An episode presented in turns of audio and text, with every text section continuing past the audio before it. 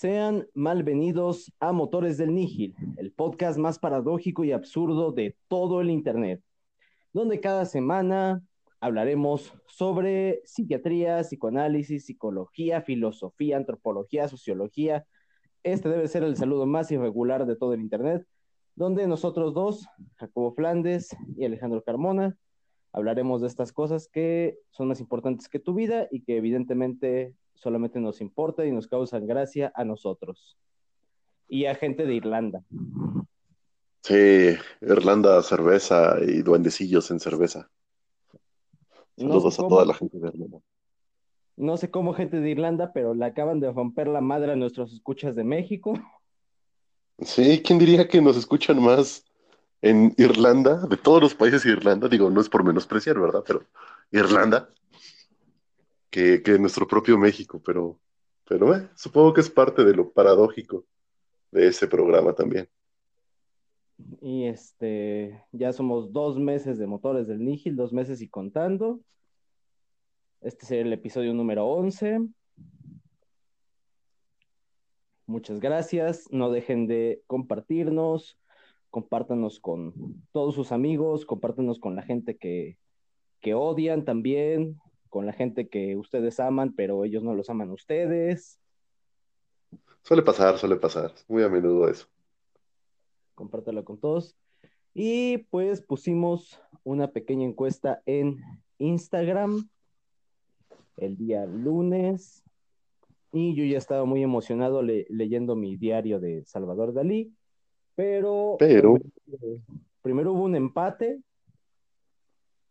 Y estaba como de, oh, fuck, y después, por, dos votos, pues quedó el programa del día de hoy.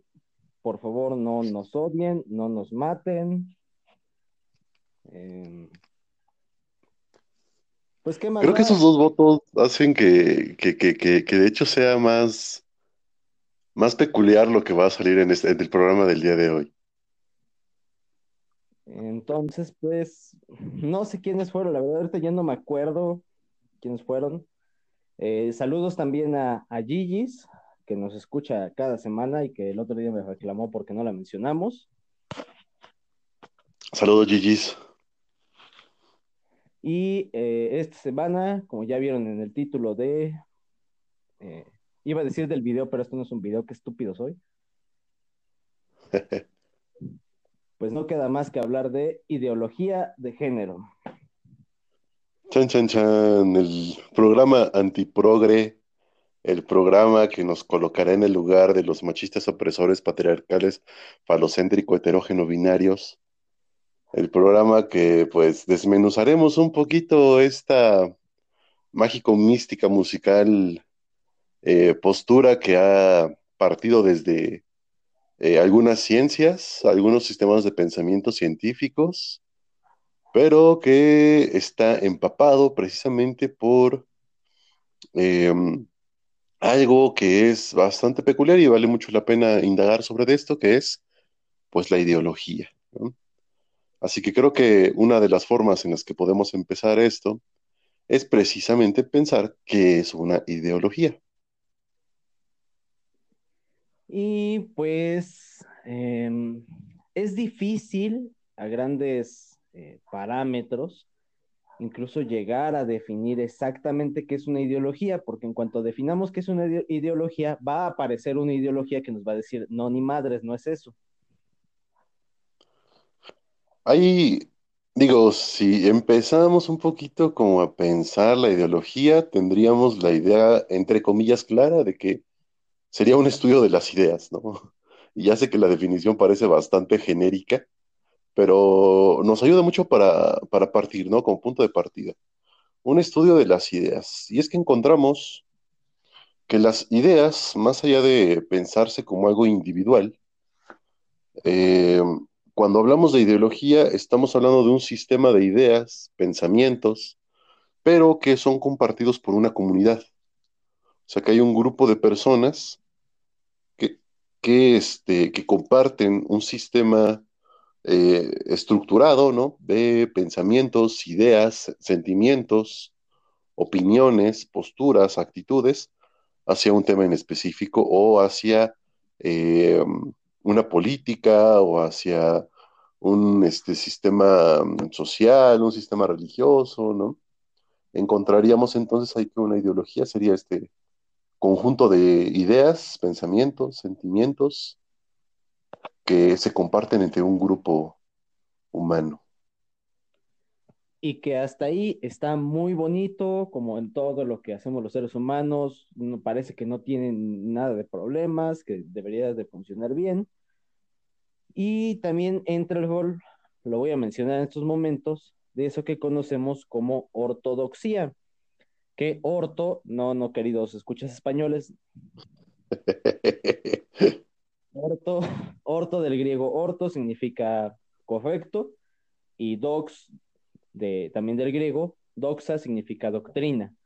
Entonces, el gran problema que, que yo creo que es muy importante señalar ahí, poner el dedo en la llaga, es estas ideologías que son mal tomadas, mal interpretadas, incluso a veces mal ejecutadas, y que llegan a este límite de la ortodoxia, de autoproclamarse y decir, yo soy el único que tiene la adecuada, ya ni ideología, la adecuada doctrina.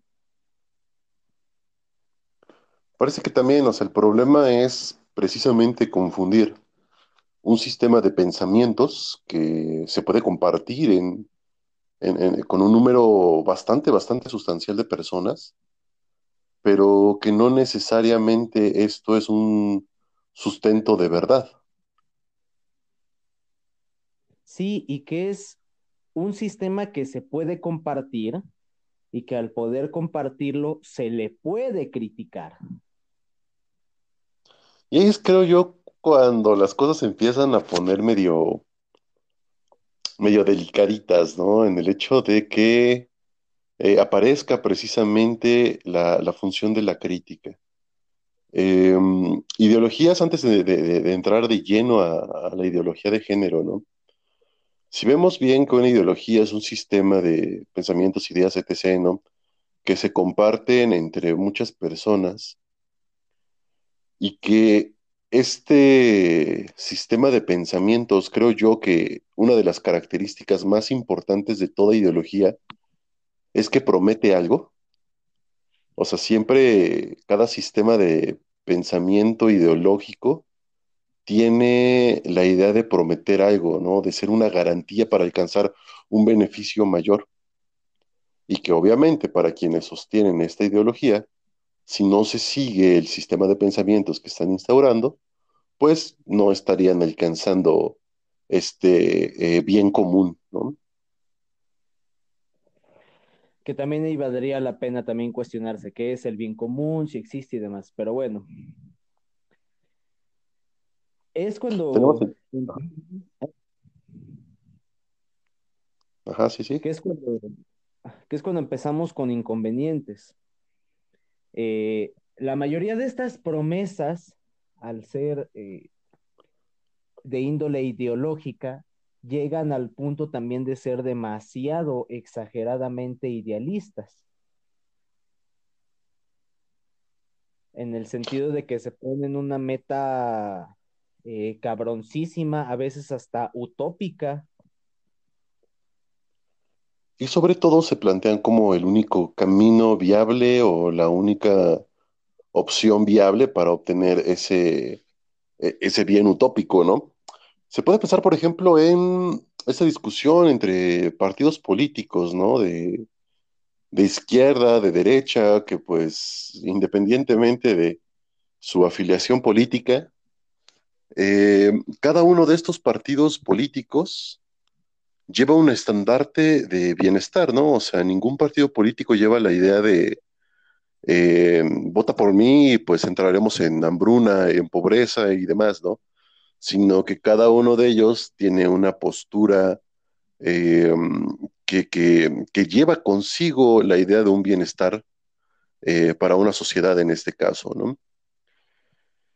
De ahí entonces que todo tipo de ideologías, como lo, mencionaba hace un momento, ¿no? Todo tipo de ideología tiene esta eh, función, si la podemos llamar así, ¿no? Que sería de prometernos un bienestar, de ser un camino que obviamente está estructurado eh, con N cantidad de discursos, pero que este, eh, esta pequeña este, ideología se vuelve efectivamente un idealismo que nos lleva a este, suponer o presuponer un bien absoluto, un bien general, un bien común, ¿no? Podemos pensar en las guerras religiosas, este, eh, musulmanes contra cristianos, ¿no? Este, y que claro, ¿no? La idea de cada uno de ellos era, es, eh, sería, si todo el mundo fuera musulmán, pues nos evitaríamos de este tipo de guerras, pero si todo el mundo fuera cristianos, nos evitaríamos de este tipo de guerras, ¿no? y, cada uno pues defendiendo una postura que consideran correcta, que consideran viable para un bien o para un este, beneficio este, en común. Y también lo que llega a ser eh, a veces exasperante de este discurso ideológico es que también se colocan ya en los extremos en la posición, en el nicho de la necesidad es casi una marketing, a veces una vendimia como de necesitas creer, conocer esto, saber esto, vivirlo, proclamarlo, porque si no, no estás, no es como si no estuvieras cubriendo una necesidad. Estás haciendo, es más, hasta en el plano moral, estás haciendo algo mal o eres malo por no conocerlo. No sé si alguien de nuestros queridísimos escuchas en algún momento tuvo la muy mala fortuna de asistir a un retiro religioso porque es parecida a la idea, ¿no? O sea, si no vas, si no lo experimentas por tu propia, eh, por tu propia fe o si no lo experimentas, este retiro religioso, contacto con el Espíritu Santo y demás, de, de, viva voz, pues entonces te estás perdiendo, ¿no? De un contacto espiritual eh, importante y eso es malo.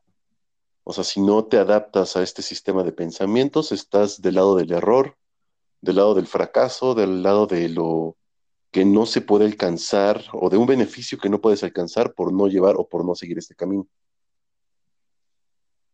Sí, todos nuestros escuchas que hayan estado en una práctica espiritual de este, de este tipo o que hayan estado anexados. Ah, también. Sí, sí, sí.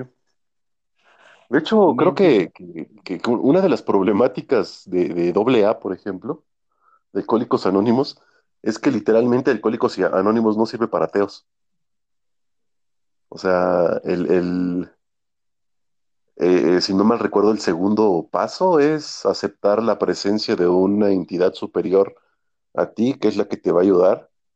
Y ellos te dicen, pues puede ser Dios, Buda o pues, quién sabe qué, ¿no? Pero si verdaderamente careces de una deidad y de un ideal a que seguir, pues sí, doble, este, doble A no es para ti. Así que seguirá siendo alcohólico.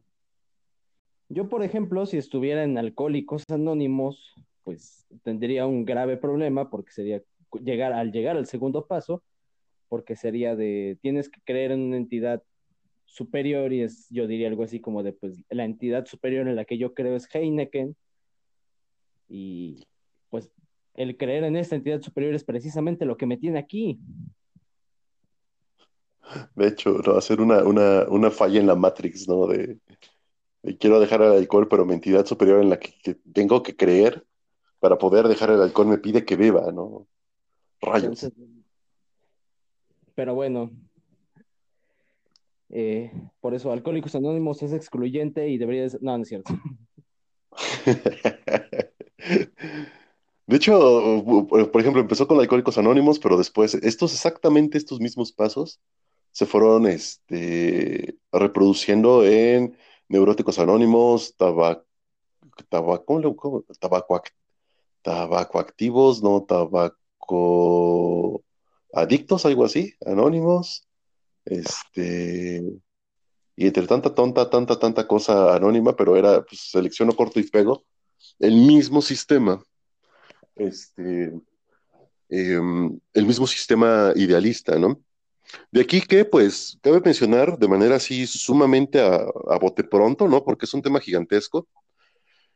Algo que nos establece nuestro queridísimo amigo, eh, también tuvo ahí sus toques con el psicoanálisis, el buen Luis Althusser, con eh, un trabajo que tiene, una pequeña tesis que tiene, que él titula Los aparatos ideológicos del Estado, ¿no? De manera demasiado, demasiado general, lo que nos dice Luis Althusser sobre los aparatos ideológicos del Estado es que para poder tener control pleno sobre una población, las acciones represivas no son suficientes. Policías en las calles, este, eh, eh, cárceles y leyes cada vez más eh, fuertes, ¿no? No son lo suficiente. Como para tener un control pleno de la sociedad. Sin embargo, hay otra forma alterna de aún así tener control sobre este, esta misma sociedad que no sea de una forma este, represora, ¿no? Y ahí es donde él eh, introduce la idea de que las ideologías son una suerte de aparatos de control. pone a la familia, a la iglesia, a este, los partidos políticos, este, entre otras muchas cosas, que son propiamente eh, un conjunto de ideas, de morales, ¿no? de ética, que se implementaría en ciertos grupos de seres humanos y con esto pues modificar ciertas conductas hacia un lado u otro, ¿no? Y lo podemos ver en nuestro queridísimo país, ¿no? Este, la, la importancia tan grande que tiene la religión, y de hecho creo que Irlanda también es uno de los países con mayor población este, católica, ¿Y cómo funciona esto, no? O sea, cómo el catolicismo, como un sistema de ideas que es en sí incuestionable, o sea, la palabra de Dios es absoluta, pues también la moral judeocristiana se eh, instaura en este grupo de personas, eh, no de una manera represora, y es algo que ayuda a funcionar y a seguir ciertas normativas.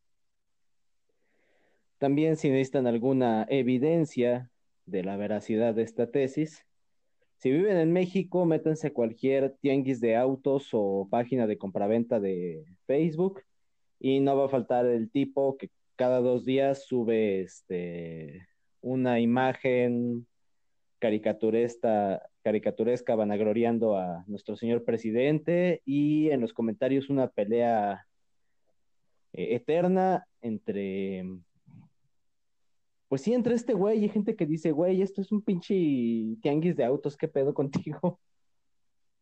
O sea, hay, como cuatro públicos, cuatro tipos de públicos de esto, ¿no? Eh, uno, la persona que hace la publicación apoyando a, un presidente y el séquito de personas que también apoyan la moción de este político. Segundo público, los que le dicen, güey, es un lugar de compraventa de autos, no mames. Tercer público, los que están en contra del presidente, y ahí es donde la pelea se pone interesante. Y cuarto público, los que pues nada más nos pasamos viendo los comentarios a ver qué tanto dicen. Y quinto público igual podría ser el que entras viendo los comentarios nada más por mame o para burlarte y luego se terminan burlando de ti porque tú te metiste en alguna pelea.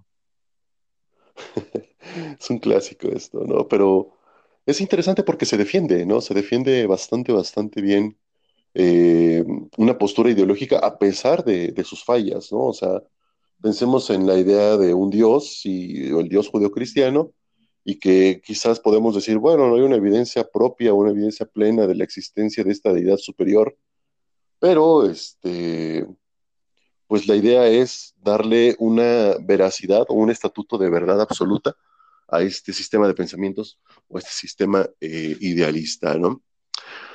Para con esto entonces, también nos encontramos con el inicio, el inicio, el inicio de lo que fue la, o de lo que es ahora la ideología de género, que son los eh, estudios de género, ¿no? Pues así empieza a pasar de algo que era estudio como tal, ¿no? a volverse o a tornarse una ideología. Y creo que ahí es eh, un salto bastante importante, ¿no? Y, una diferencia pues bastante, bastante tajante entre lo que sería una teoría de género, un estudio de género y una ideología de género. O hasta en la lingüística. Eh, por ahí fue hasta principios del siglo XX, si no me equivoco, cuando algún genio dice que vamos a establecer que hay género eh, hombre y género mujer, o género masculino y género femenino, pero el término género, por ejemplo, en la lingüística, antes de, de principios del siglo XX, ya se utilizaba, por ejemplo, quienes tengan la oportunidad o hayan tenido la oportunidad de aprender latín o griego clásico, hay palabras que tienen un género y que son de género neutro también. No tienen nada que ver con que sean exclusivamente para hombres o exclusivamente para mujeres. Simplemente que ese es el puto término que se utiliza para designar esas putas palabras. Así que todos, algunos, nosotros, simplemente fracasa precisamente a nivel gramatical. Y fracasa precisamente por eso, o sea, me lleva a la chingados en las consideraciones lingüísticas, o sea, un grupo de gente chingona que diseñó, que dijo, vamos a hacer un puto lenguaje nuevo, súper elaborado, dijeron, simplemente vamos a, poner una madre que se llama género neutro, y ya a la chingada, pero no, no es suficiente neutralidad, evidentemente, para nuestros queridísimos amigos progres. Todavía tiene que ser aún más neutro. Em, como ya cuestión de género, en el sentido de división eh, con respecto a la composición física, orgánica, sexual, reproductora de los seres vivos, nos encontramos que, por ejemplo, hay em, hay una, una, designación incluso independiente de la sexualidad. Tal es el caso de lo que se dice, por ejemplo, en cierta planta de color verde y que marea mucho, ¿no? Que de pronto cierta planta de cierta sustancia es hembra o es macho por su capacidad de dar o no semilla y una onda así por el estilo, ¿no? Sin embargo, cuando eh, empezamos a dar cuenta desde la biología, ¿no? Las diferencias este, reproductoras, Ahí es donde ocupamos ¿no? precisamente los términos de macho y hembra para designar las funciones de reproducción, nada más, ¿no? Eh, y es bien fácil en seres humanos distinguir esto, ¿no? Pero demasiado fácil. Simplemente mandamos a hacer una cromatografía y nos encontramos que el último par de cromosomas nos va a decir eh, el, sexo del individuo, si es hembra o si es macho y punto. Y este hembra o macho está en función de sus capacidades reproductoras. Si se encuentra como macho, no puede dar a luz y no puede embarazarse. Si se encuentra este, como hembra, pues sí puede tener esta capacidad reproductora, ¿no? Hasta ahí parece que todo está bien, ¿no? Hasta ahí parece que todo está chido. Em, encontramos, por ejemplo, eh, esta alteración cromosomática también, que es el hermafroditismo, ¿no? O intersexualidad, en las cuales se encuentran ambos genitales, ¿no? Pero igual al momento de hacer la cromatografía nos encontramos que esta persona, a pesar de tener los dos genitales, tiene un sexo ya definido, es hombre o mujer. Y de hecho, les voy a describir esto porque fue algo que me tocó ver, ¿no? O sea, cómo son los genitales de una persona este, hermafrodita, ¿no?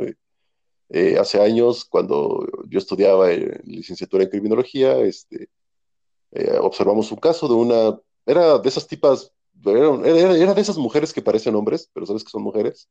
Estaba muerta, ¿no? Este, tenía un nombre también, que era un nombre neutro. Y el momento de este, quitarle la ropa, eh, nos dimos cuenta de que tenía ambos genitales. Pero era una cosa muy extraña, se los voy a describir lo mejor que pueda.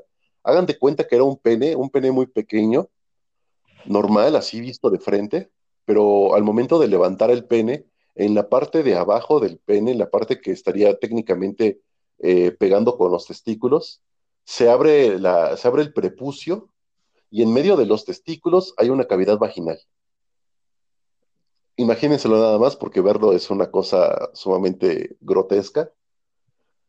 Eh, y ante la respuesta de, bueno, pues, ¿qué le pongo, no? Eh, sexo hombre, sexo mujer, masculino, femenino, ¿qué hago?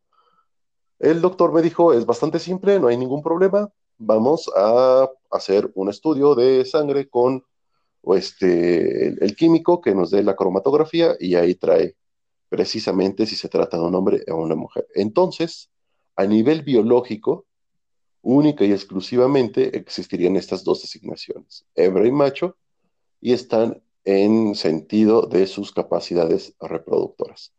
Posteriormente a esto, los estudios de género empiezan a dar cuenta de que el sexo hembra-macho. Eh, lleva consigo, ¿no? Una carga de actitudes, una carga de acciones, una carga de posiciones socioculturales, y empezamos sobre todo con una señora, ¿no? Una, una doña, ¿no? Ahí bastante simpática llamada Simone de Beauvoir, ¿no? Que podemos pensar como una de las parteaguas en esto, nos dirá que de hecho el género es algo asignado de manera social. Sí, de hecho también me gustaría agregar para quienes no lo sabían, esta persona que describe Jacobo era un cadáver. Entonces, si de por sí yo creo que alguna parte del público ya se excitó al escuchar esa descripción, tal vez mencionando que era un cadáver se excitan aún más. Sí, era un cadáver. Y de hecho la, mató su pareja sentimental, que era otra mujer, pero de esas mujeres que parecen hombres, es muy raro. Eh, no, no, no, no me puedo imaginar el intercurso si es que alguien ya se está excitando, ¿no? Sería un poco difícil de imaginar, pero bueno. El mundo es muy extraño, de hecho. Y que Simón de Beauvoir, de hecho, da una apuesta bastante interesante, bastante bien formulada. De hecho, yo pensé incluso que bastante bien pensada en Simón de Beauvoir, pero por ejemplo, si a mí hay algo que me, que me puede en lo más profundo de mi ser y siento que me eh, extirpan cada uno de mis intestinos, es cuando alguien se limita a explicar todo fenómeno humano diciendo que es ya sé qué vas, ya sé qué vas a decir y exclusivamente una construcción social. lo sabía, lo sabía. Y es que claro, o sea, esta idea de, ah, pero es que simplemente una construcción social. Ah, pero es que el género se trata solamente de una construcción social.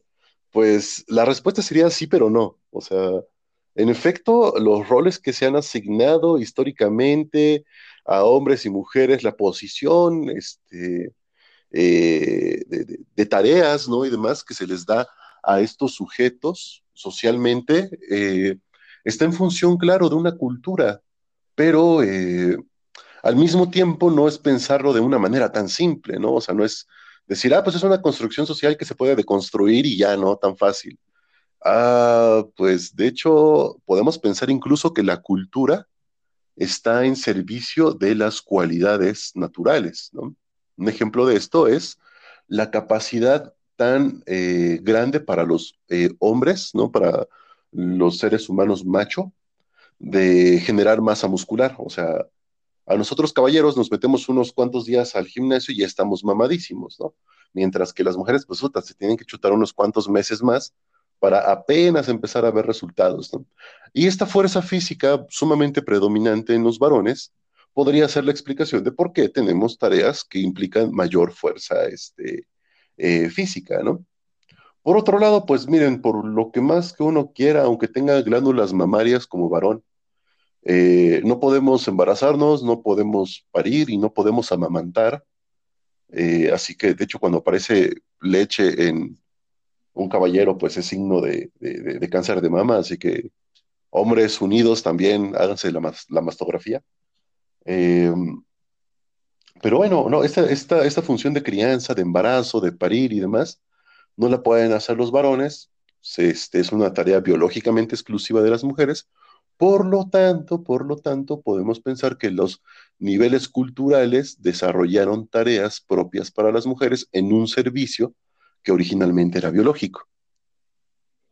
Y es que es, que es eso, o sea, también me puede mucho eh, cuando dicen esto de construcción social, porque, güey, o sea, existe otra cosa que se llama cultura, y sí está la sociedad que, que la estudian, los admiro muchísimo, los quiero a los sociólogos, pero también está este pedo de la cultura, de la historia, de la composición humana, de su propia evolución, que se llama antropología, y que tú puedes tener un estudio, una ciencia así súper chingona que te diga cómo desde que éramos hombres de las cavernas, eh, unos salíamos a darle la madre a mamuts, mientras que eh, otro grupo decidía quedarse a hilar y tejer y este, a curtir pieles, porque si no podían tener una hemorragia fatal. pero llega un cabrón que nos dice, es que todo es una construcción social y le dan la madre a todo eso y es como de, güey, entonces ya a la verga no vamos a hacer ninguna puta ciencia. Es más, el coronavirus es una construcción social, la puta lluvia es una construcción social. De hecho, no, pues es una de las problemáticas muy grandes de, reducir eh, eh, eh, algo con una herencia histórica tan grande, pues simplemente es una construcción social. Y, insisto con la respuesta, que puede ser un sí, pero no. Evidentemente, el sexo designado, este, hembra, macho, pues es algo biológico, ¿no? Es algo que está determinado por los, por los genitales y por el último par, par cromosomático, ¿no? En cuanto a las tareas de género, en cuanto a los roles, en cuanto a las actividades propias o incluso en algunos lugares exclusivas de hombres y mujeres, se han desarrollado así debido precisamente a todo un transcurso cultural que abarcaría técnicamente toda la historia de la humanidad, ¿no? No es algo simplemente desechable, ¿no? Con esto no quiero decir que pues no queramos mujeres en empresas, eh, eh, no queramos mujeres presidentas, no queramos eh, mujeres albañiles, mecánicas, mecatrónicas, nada por el estilo. A lo que voy es que de hecho, cada vez que alguien decide optar una tarea, una actividad, una acción, este tipo de pensamientos progres, ¿no? Eliminan al individuo. O sea, no son capaces de decir, ah, claro, pues estás, estás contaminada o contaminada por la cultura que te ha dicho que el género tiene que ser así, y entonces tienes que escoger otras cosas, ¿no? Tienes que, como mujer, ponerte en un lugar eh, con una designación exclusiva para varones, tienes que ser un ingeniero, tienes que ser eh, una empresaria, ¿no? O algo así. Pero se olvidan del individuo, ¿no? Se olvidan de que, pues, tal vez la mujer sí decidió de manera plena ser enfermera, ser psicóloga, ser maestra, maestra de primaria, ¿no? O sea que evidentemente se pierde mucho, mucho, mucho la, idea de individuo con este pensamiento progre de, pues, ideología de género, sé lo que quiera hacer, el eslogan de Barbie, ¿no? Y todo el rollo. Y que yo creo que ese es uno de los más grandes inconvenientes que, que llega a tener esto. Como decía Jacobo, o sea, es más, no, nos imaginen, o sea, si bien tenemos un nombre bien mamador y, y, demás, o sea, igual no crean que, somos el, bueno, en gran parte tal vez sí lo somos, pero no, tampoco crean que somos hasta el estereotipo masculino típico. Es más, yo no sé Jacobo, pero yo a veces hasta siento que fallo en esa pinche idea. De hecho, o sea, eh, ven las imágenes de He-Man o de, no sé, ¿no? el macho, ¿no? Y pues efectivamente tampoco estamos perfectamente em, cuadraditos esa imagen, ¿no? Pero insisto con esto de la, de la pérdida del individuo en este tipo de, de, pensamientos, ¿no? Porque claro, puedo pensar en que pues soy varón y tengo que adaptarme a todas las normas sociales que son impuestas para varones, me debe de, me debe de gustar el fútbol y tengo que saber de mecánica automotriz y es necesario que sepa levantar cosas pesadas sin lastimarme la espalda. Pero pues de hecho, sabemos que muchas este, eh, de nuestras actividades, de nuestros gustos, de lo que nosotros realizamos está bastante alejado de eso que se espera socialmente como propio y exclusivo de varones o propio y exclusivo de mujeres, ¿no? Y es por eso la importancia, ¿no? Ante esta idea, ¿no? De apoyo a eh, las cualidades distintas de género, apoyo en contra de los roles impuestos por la maldita sociedad heteropatriarcal, machista opresora, ¿no? Eh, pues más allá de eso, pues yo creo que el apoyo está para con el individuo, ¿no? Más bien la idea sería que este tipo de, rol asignado o este tipo de tareas impuestas con respecto a los genitales no sea algo de una índole social, sino que vuelva a tener la, relativa importancia que tiene este, el individuo, ¿no? El sujeto que decide plantearse o no dentro de estos cánones que han sido, entre comillas, impuestos por una muy entrecomillada construcción social. Y que creo que yo es ahí donde creo que está lo importante. Porque, pues, si bien hace miles de años, pues sí, no, no estábamos tan evolucionados, no teníamos de otra más que decir, pues ustedes que tienen hombros más anchos, vayan a putear mamuts, y ustedes que tienen cabeza más ancha, mejor este, hilen y tejan. A que, pues, precisamente la hueva de la que hablábamos desde el primer episodio, pues da igual la posibilidad de estas, a estas nuevas pautas, pero también no, no deberíamos de caer en poner una nueva imposición para sustituir otra. Ahí está el detalle de, lo que también se torna problemático de la ideología. Aquí en Motores de Nil, pues podemos ponernos también nuestra capita progre y decir, sí, claro, ustedes sean lo que quieren ser, eh, libérense de las ataduras impuestas por la sociedad.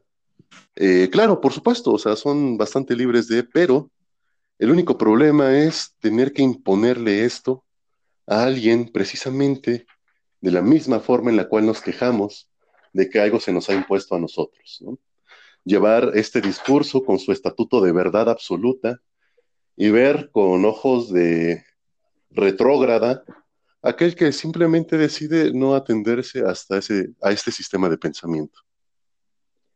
Exactamente, o sea, no, sí está bien, qué bueno que, que usted desde la trinchera femenina se decida meterse en una ingeniería, que se haga mecánica, que miles de cosas más. Y que también uno desde este lado, pues uno como hombre estudie psicología, que uno como hombre, no sé. Estudia arte, de diseño de modas. Diseño de modas. Pero también a aquella muchachita que ha decidido casarse a los 22 años y quedarse exclusivamente en su casa con un mandil, cocinando y limpiando su casa, cuidando hijos, si esa Tú también Si esa persona ahí se siente bien, se siente plena y se siente dichosa. Creo que lo mejor es decirle, pues adelante. También es una opción de vida bastante viable, bastante eh, respetable incluso, como para tener que vérselas con la obligación de alguien que les dice que no, que te debes de deconstruir, de que eso es una elección no tuya, que es una elección impuesta y que necesitas forzosamente eh, velar por otra cosa que tal vez ni siquiera es de tu agrado. Sí, o sea, simplemente se trata de, de esta elección y de no imponer el nuevo régimen progresista, idealista y suprematista y todo lo que termina en arista. Vemos entonces así con una pequeña conclusión del programa del día de hoy, que en efecto, ¿no? Las ideologías pueden ser armas bastante, bastante eh, funcionales y bastante con bastante tacto, ¿no? También con su, toque de, eficacia muy bien comprobado, ¿no? Claro que en muchas ocasiones se espera la caída de estas ideologías, ¿no? No por un bien común, porque pensar que eliminar todas, todo idealismo les va a traer una vida mejor, eso sí mismo sería un idealismo. Eh, pero bueno, ¿no? O sea, la idea aquí es, creo yo, bastante clara. Tenemos más que evidente una diferencia anatómica este, entre seres humanos, que no podemos pensar que eh, la cultura la impuso, sino que pues somos simples animalitos de la naturaleza con los regímenes de la naturaleza bien impuestos porque no seguimos para nada dejando de ser seres vivos, naturales, biológicos, y que todo esto que se ha desarrollado a lo largo de años y de siglos y de milenios eh, de manera cultural, pues tiene su peso y lo seguirá teniendo, ¿no? No se trata de, de construirlo de la noche a la mañana y de sentirse héroes de la justicia social, eh, pero pues al mismo tiempo darle un espacio al individuo y que se pueda expresar de la mejor manera que él quiera, o que ella quiera, o que ello quiera. Así que ya se la saben, si quieren, no importa, sean hombres, sean mujeres, sean lo que quieran ser, píntense las pinches uñas, píntense el cabello, déjenlo, déjenselo crecer, eh, no se depilen o a la chingada, hagan con sus vidas y sus cuerpos lo que se les dé su puta gana, pero no exijan al que no quiera hacerlo que lo haga huevo, porque le están haciendo un Pues, acto de... Creo que las- la, la ideología en general y sobre todo la ideología de género es como tener un pene. Está bien que lo toquen, está bien que lo jalen, está bien que eh, lo embaturren de muchas cosas, pero lo que no está nada, nada bien es que se lo intenten meter a alguien a la de a huevo. Entonces, pues ya se lo saben, los amamos, los queremos muchos, ríndanse a esa entidad superior que va a cambiar sus vidas, que es el alcohol. Y nos estaremos viendo la siguiente semana en otro episodio más. Los queremos muchísimo. Y como dijeron los psicoanalistas, Aquí la dejamos. sean miserables. Y recuerden que morirán. Hasta luego. Hasta luego.